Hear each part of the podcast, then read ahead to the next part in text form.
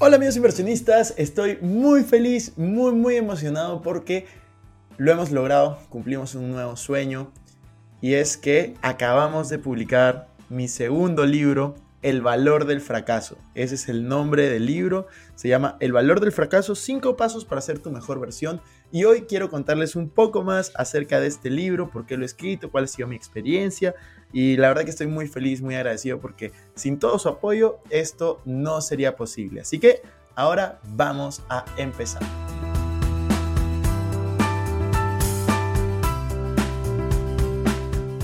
Hola amigos, ¿cómo están? Bienvenidos a un nuevo episodio de Invertir Joven. Mi nombre es Cristian Arens y les doy la bienvenida. Este podcast tiene como objetivo principal darte las mejores herramientas y los mejores tips para que aprendas a manejar tu dinero. Aquí creemos en la importancia de la educación financiera como medio para alcanzar tus metas y tus sueños. Recuerda que en este programa siempre hablamos de inversiones, finanzas personales y de emprendimiento. La frase de este podcast es el dinero es un excelente esclavo pero un pésimo amo. Aquí van a aprender a hacer que el dinero trabaje para ti para que tú puedas tener más tiempo y energía en hacer las cosas que realmente te gustan y te apasionan.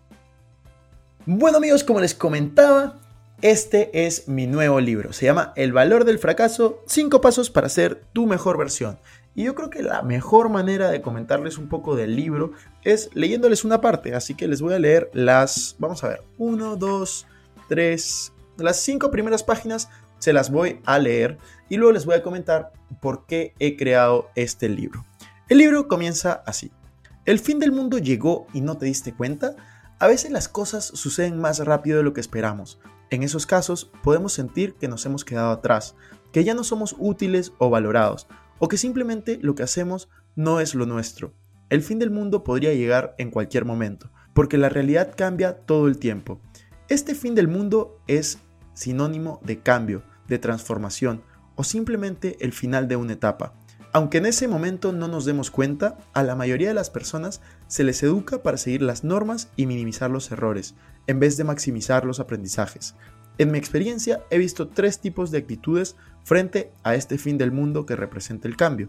La actitud número uno, quien se niega a asumir ese cambio. Estos son las personas que no aceptan que llegó el final de una etapa y siguen haciendo lo que aprendieron hace varios años para una realidad completamente distinta sin mejorar. Estas personas se han quedado relegadas y pueden sentir que fracasaron.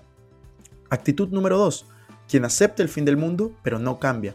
Estas son las personas conscientes de que llegó el fin de una etapa pero no son capaces de cambiar por más que lo intenten.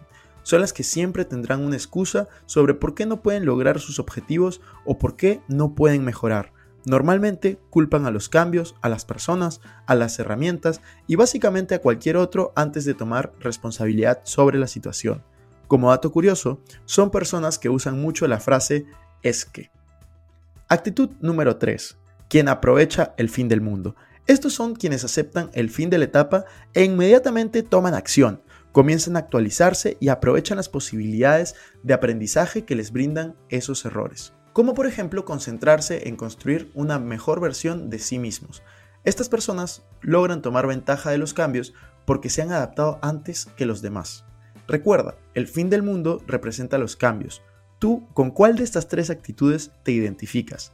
En este libro buscaré darte ideas para cambiar tu mentalidad, con historias, ejemplos concretos y vivencias, y que, de esta manera, cada vez que sientas que estás en la primera o segunda actitud, puedas moverte rápidamente a la tercera y aprovechar todas las oportunidades que se abren para ti. Ahora vamos por la introducción. Desde hace un tiempo comencé a cuestionarme asuntos que me animaron a escribir este libro. Preguntas como, ¿por qué una persona que está rodeada de adversidades logra tener éxito? ¿Por qué una persona que emerge entre circunstancias muy positivas puede terminar en unas circunstancias que no son tan positivas? ¿Qué hace que una persona reaccione a un mismo hecho de una manera distinta que otra? ¿Qué es el miedo y para qué sirve? ¿Qué es el fracaso? ¿Para qué sirve? ¿Cómo influye el fracaso en nuestra vida? ¿Por qué las personas tenemos miedo al fracaso? ¿En qué momento alguien se vuelve un fracasado? ¿Cómo puedo lograr ser mi mejor versión sin fracasar? ¿Cómo puedo cumplir mis sueños? En este libro busco explicarme las respuestas a todo esto y explorar las experiencias que más me han marcado con el fracaso, tanto propias como de personajes reconocidos que jamás pensarías que han fracasado. Creo que todo empieza cuando somos niños, porque bien dicen que los niños nacen genios y la educación los cambia. Recuerdo que cuando empecé a estudiar en el colegio, todos mis compañeros eran muy curiosos, unos más que otros, y se asombraban por cada pequeña cosa que descubríamos en nuestro día a día.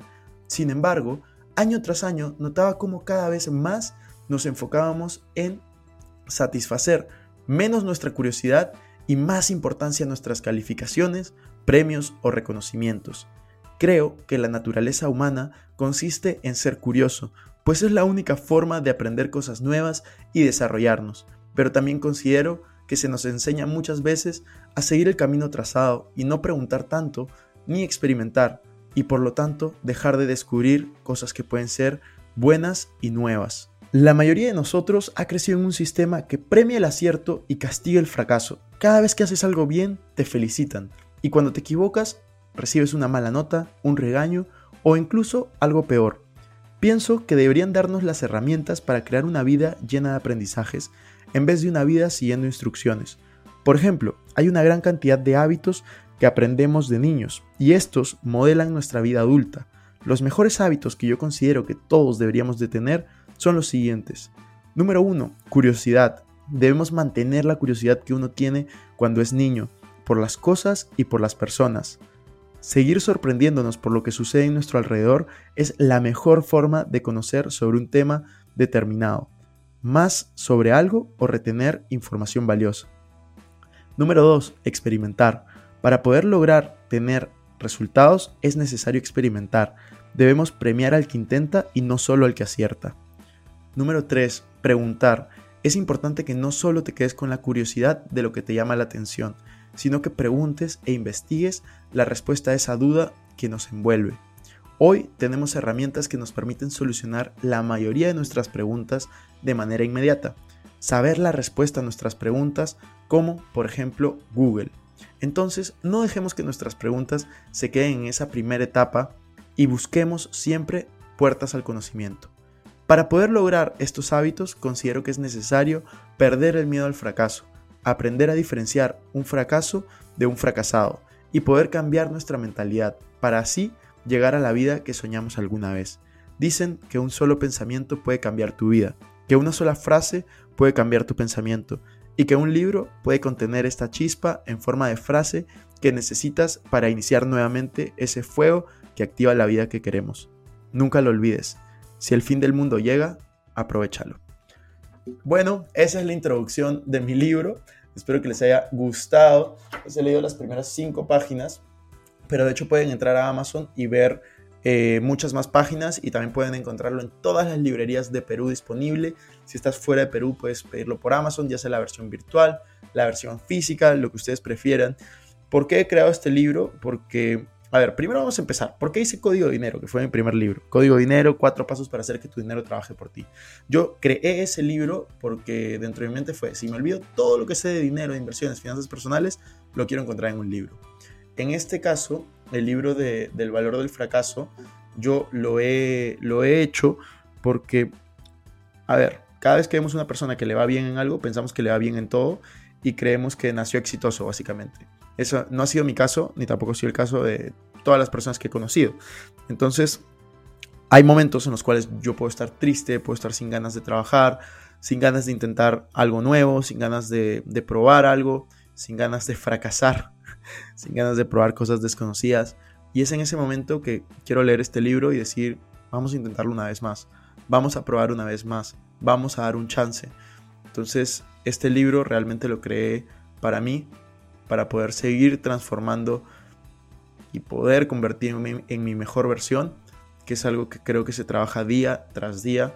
Y hay muchos días en los cuales no quieres trabajar en nada, ni siquiera en ti mismo, y justamente por eso lo he creado. Así que espero que a ustedes también les ayude en ser su mejor versión, en convertirse en lo mejor que pueden llegar a ser, y realmente apreciaría muchísimo que todos ustedes me comenten apenas lo lean qué les pareció, cómo podemos mejorarlo Recién es la primera versión, la que ha salido, la primera edición, así que seguramente lo iremos modificando, mejorando, transformando y pues no hay miedo al fracaso, porque al final yo creo que el valor del fracaso es justamente el aprendizaje y poder crecer y volvernos nuestra mejor versión.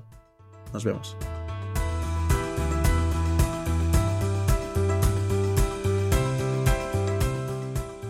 Bueno amigos, eso fue todo por este episodio. No me quiero ir sin antes invitarte a que te suscribas a mi canal de YouTube. Me puedes encontrar como Cristian Arens y también te invito a que me sigas en Instagram, en TikTok como Arens Cristian y que te unas a todos nuestros grupos gratuitos que van a estar en la descripción.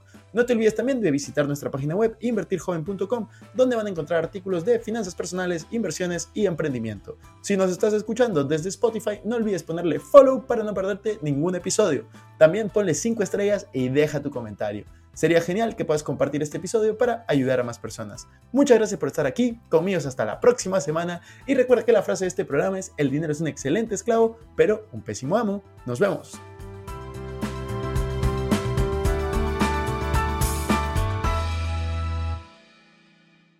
Este es un podcast producido por Explora.